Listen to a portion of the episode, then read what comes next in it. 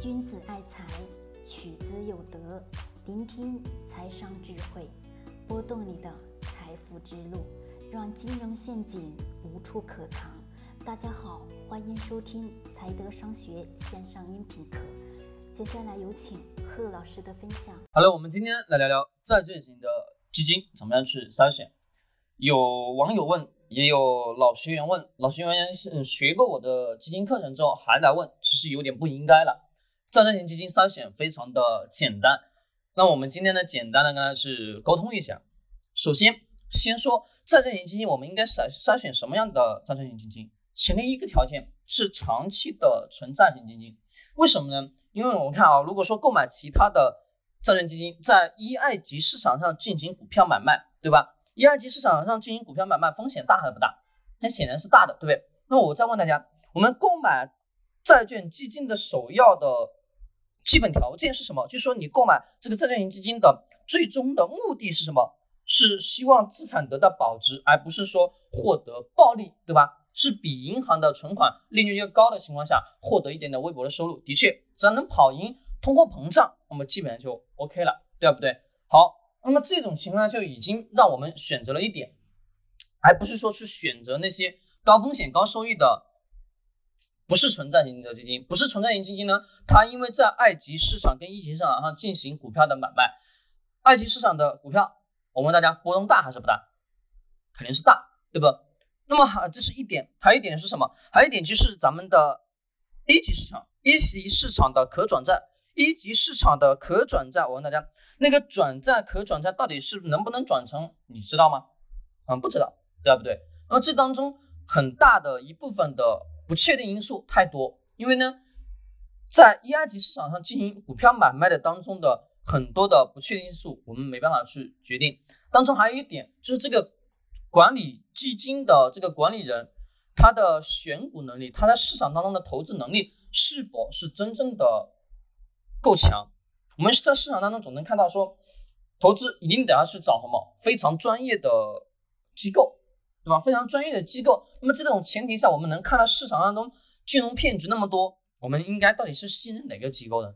其实我个人认为，有些机构的确可以信，但是前提条件你自己首先得要去了解这个市场，得要去懂这个市场，还得要去规避自己不懂的，而且还得得要去规避什么风险系数过大的。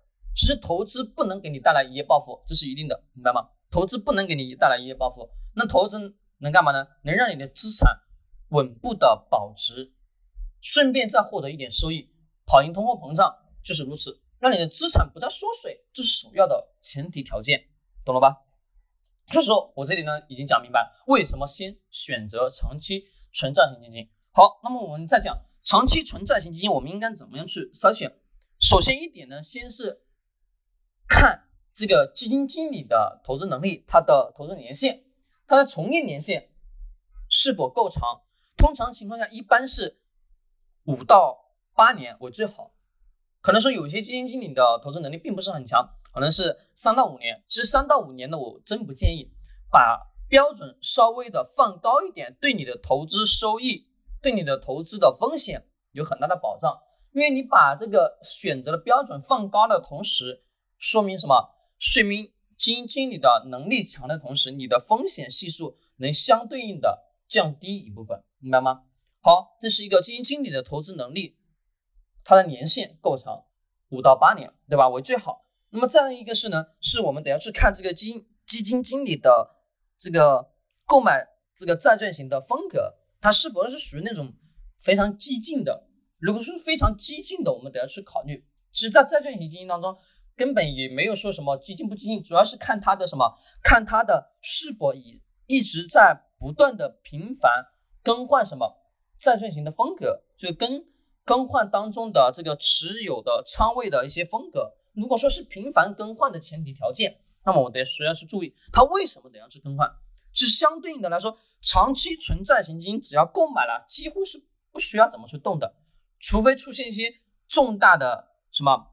信贷危机，或者说关于债务违约的重大事件的情况下，可能才会去相对应的调整一下。一般情况下，这个是不需要去调整的，因为呢，这个过程当中他买的是什么国债，对吧？国债或者说央企发出来的一些债券，相对应的违约的风险系数要低的很多。那这个时候，可能大家会去反驳，那老师，最近我们在市场当中看到的这个公司出问题，那个公司出问题，对吧？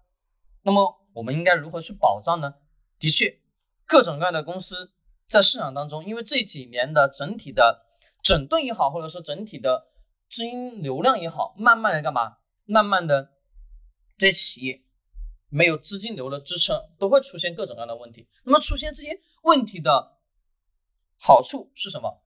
是这个市场在慢慢的淘汰那些不好的公司，而市场也会变得什么越来越正规化。这种情况下，你的投资风险相对来说在帮你降低了，对不对？市场在验证这些公司到底是不是好公司，到底是不是踏踏实实挣钱的公司，到底是不是务踏踏实实就是务务实实在做实业的。在真真实实在在的为什么为企业盈利在做规划的，那么这种情况相对来说企业肯定是好的，对不对？所以说我们在选择债券型基金的都要去注意这个基金经理的他的是否在频繁的更换债券，更换债券。如果是频繁的更换，我们得去注意他为什么得去更换。相对应的来说，只要是频繁更换的基金经理，他的投资投资能力都不是很强，明白吗？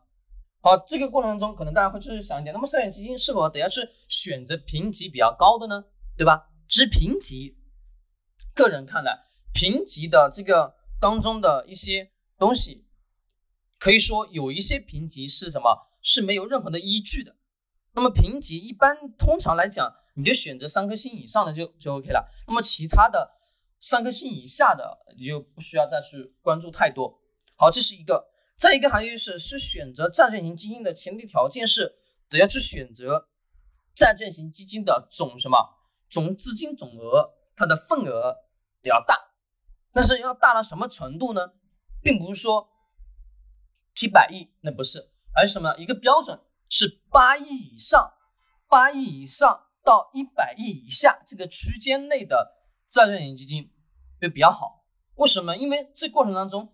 公司相对来说，它有这么多股本，对吧？我们把它称之为股本，好不好？其实说公司有这么多的钱在这里面，有钱在的情况下，一般亏损产生一点亏损，它至少还有大量的资金能回来，对吧？举个简单的例子，以前跟大家去举过，就是说，假设说你有十个亿，十个亿你亏了两个亿，对吧？亏了两个亿的情况下，你再拿八亿去挣两亿，我问大家，简单还是不简单？相对来说要简单很多，对吧？如果说你的股本非常的少，就说你的公司的这个基金的份额比较少，它的总的资金量少。假设也就是多少？假设只有一个亿，一个亿你亏了五千万，只不是剩剩五千万，对不对？剩五千万的资资金的情况下，你想要再去挣五千万，我问大家难还是不难？对吧？简单的一一个非常清楚的原理，也就是说，用小钱挣大钱非常的困难，用大钱去挣小钱非常的简单。这也就是当中最本质的原因。我们去筛选的时候，一定得去注意它的份额是不是够大，够大的情况相对来说是比较好的，它能把风险系数降到更低一些。好，我们今天呢讲筛选债券型基金也就讲到这里。君子爱财，取之有德，学财商就来财德商学。